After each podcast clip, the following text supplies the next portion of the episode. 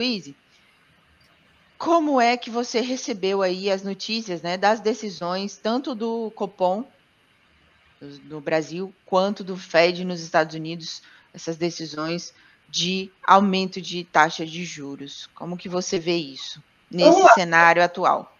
Assim, foi tudo dentro do previsto, né? Não é também interessante que os bancos centrais eles prevejam uma decisão e cheguem no dia da decisão e surpreendam com taxas muito acima ou muito abaixo, porque também perde-se a credibilidade, né? É ruim isso na visão dos investidores, né? Então, assim, foi tudo dentro do previsto. E por que que está acontecendo isso, né? Vamos falar primeiro de Estados Unidos, e aí depois eu falo um pouquinho do Brasil, só por ordem de quem falou primeiro, né? É, a decisão do Fed foi a decisão prevista de aumentar 0,25%, né? É, e mais uma vez ele falou que depende a, a elevação da taxa de juros norte-americana, né, depende basicamente de emprego e estabilidade econômica. As taxas de emprego, desemprego nos Estados Unidos estão relativamente controladas é, no payroll lá estava basicamente dentro do previsto, dentro das análises do, do Fed, né? Então essa parte está realmente está realmente não básica, está estável no, ponto de vista deles, porém estabilidade econômica que é está pegando, né? Uhum. Principalmente por conta de Rússia e Ucrânia.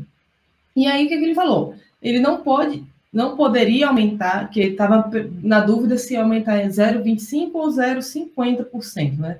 Uhum. Então, não pode também pesar demais a mão, porque um erro dessa magnitude é uma economia foi o primeiro aumento de taxa de juros desde três ou oito anos, né? Por aí.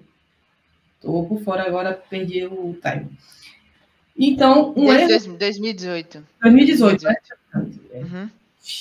Por isso que eu estou confundindo 2018 com 8, né? Com 8, é, não, 2018.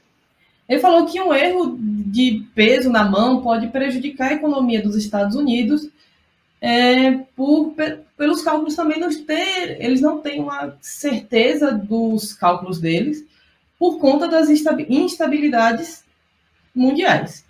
Uhum. E aí, um erro desse pode prejudicar e causar uma pressão ainda maior na inflação. Por que, que eles estão aumentando a taxa de juros? A inflação está alta. E aí é uma política contracionista para ver se segura, controla a inflação. Porém, se eles pressionarem demais, apertarem demais a taxa de juros, quando se aumenta a taxa de juros, o que é que acontece? É, financiamentos e empréstimos ficam mais altos, tem custo mais elevado, Dívida das pessoas, dívida pública também fica mais elevada. É, para as empresas, basicamente, né? O custo de produção aumenta. Há o custo de manter, manter também funcionários, né? Isso custo tudo de... impacta. Tudo impacta. E aí os produtos ficam mais caros e pode acarretar em um aumento maior na inflação. Então, eles estão dosando mesmo, é, estão doses homeopáticas, né? Para não prejudicar também a economia americana e acaba que reflexo a economia mundial, né? Nos Estados Unidos ainda tem o PIB, é uma projeção de 2,8% de aumento do PIB, que é um número bom, considerado muito bom para eles. E aí, por isso ele também não quer apertar demais. Porém, há uma perspectiva de nos próximos seis reuniões continuarem existindo aumentos nas taxas de juros que podem chegar até 0,50% em cada reunião. Uhum. Depende do conceito do mundo que está acontecendo. E aí, no Brasil, fechando aí, no Brasil tivemos aumento de um ponto percentual a Selic foi de 10,75 para 11,75.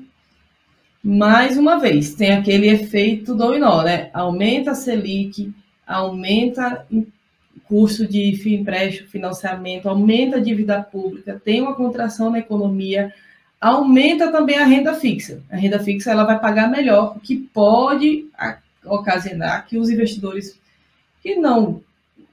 Os investidores projetam, planejam mais um pouquinho de segurança, migrem os seus investimentos de ações para renda fixa. Porém, ela fica mais atrativa, né? Ela fica mais atrativa. Porém, a renda fixa, a Selic está 11,75. Você está vendo aí renda fixa pagando 12%, 14%. Porém, quando você vai olhar a inflação no período, em um ano, está chegando aos 11%. Então, aquela taxa que parecia muito atrativa de 12%, ela não Se é. Descontada a inflação já era. Descontada a inflação é 1% ao ano. Exatamente. E a projeção de inflação para os próximos meses, em fevereiro ela ficou em 1,01%, e a projeção para março, por conta dos preços de commodities, combustíveis, é que ela aumente mais um pouco também. Já tá, o IGP-10 saiu ontem, já está em 1,2%. Então, aquele ganho na renda fixa, ele vai se deteriorar com a inflação. É, que, igual aquele efeito poupança, né? Você fala, ah, não, eu estou aplicando meu dinheiro em poupança. Você não está aplicando, você está perdendo. Na renda Jogando fixa, fora. considerado a inflação, a depender do, do, da taxa que você pegue, por enquanto você ainda está ganhando, porém muito menos. E é aquele coisa que a gente fala. Temos que diversificar nossos investimentos. Não colocar todos os ovos na mesma cesta, nem todas as cestas no mesmo galinheiro. Eu peguei o seu trecho. Carol mesmo falou isso lá no V3 semana passada, né? And Google. And Google. Vai ser para sempre essa zoeira, meu Deus. Gente, quem não está entendendo nada. É, assista, assista. Não, eu vou colocar o link aqui nos comentários depois. Prometo, quando acabar, eu vou colocar no comentário do, do evento lá na B3. E aí, dá uma aceleradinha, dá uma olhada no trecho que Carol fala. Ela começa a falar de diversificação de investimentos, inclusive investimentos lá no exterior, né, no mercado americano. Aí ela começa, não, porque Microsoft, Apple, não, não, não, Facebook, Net, não, não, and Google. Aí a galera fica. Só que ela não fala, ela falou já no. É, não percebo, entende? E aí depois eu virei a zoeira oficial pós-evento, só por causa do meu and Google, né? Mas enfim, é, Luiz, é, a vida tá aí é para isso mesmo. Inclusive, falando de tecnologia, foi bom você lembrar, porque ontem, a partir do momento que o Federal Reserve anunciou a elevação das taxas de juros aí pela primeira vez desde 2018, é, o Bitcoin caiu cerca de 3% imediatamente depois do anúncio do Fed. Só que aí depois uh, também ele estabilizou as perdas no final do pregão de Nova York, quando estava fechando o pregão de Nova York, o Bitcoin já estava ali estabilizando as perdas, né? E foram movimentos muito semelhantes em toda Wall Street no dia de ontem.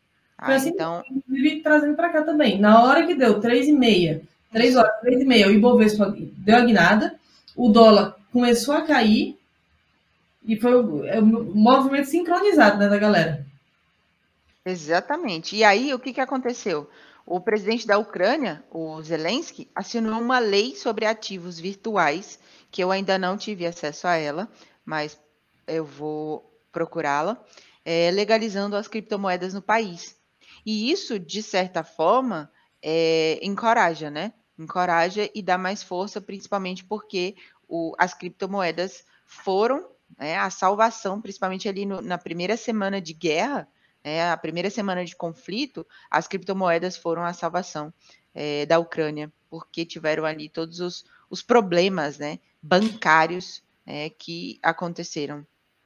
A gente também já comentou sobre isso.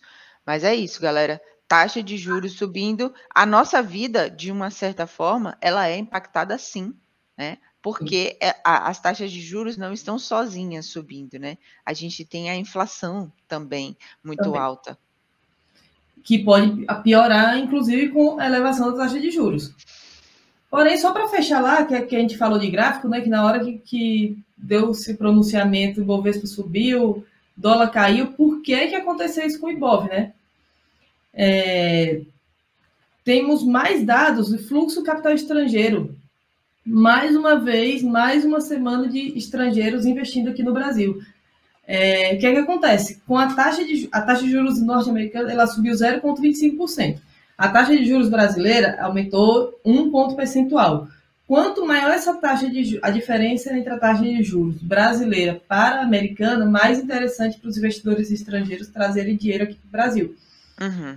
Porque eles têm, principalmente os gestores de fundos, eles estão fundos multimercado, tem uma, eles são regulados, eles precisam investir também em países emergentes. Uhum. Quais são os nossos competidores para essa entrada de fluxo estrangeiro?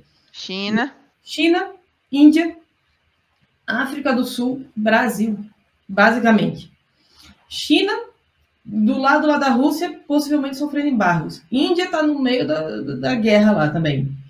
Vizinho da guerra. Aí sobra África do Sul e Brasil. Qual dos dois tem a maior taxa de juros? Brasil. Então acaba. E aí o pessoal vem para cá. Exatamente. Fora que a gente é o celeiro do mundo ainda, né? A Sim. gente tem esse atrativo de, de exportação e etc.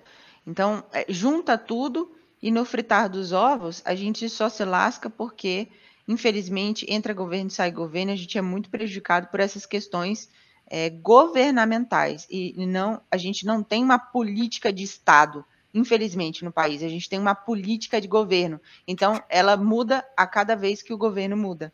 É por isso que a gente não é a nação mais rica do mundo, tá? Então, infelizmente, eu fico muito triste quando eu olho para isso, porque realmente o Brasil ele não se planeja a longo prazo.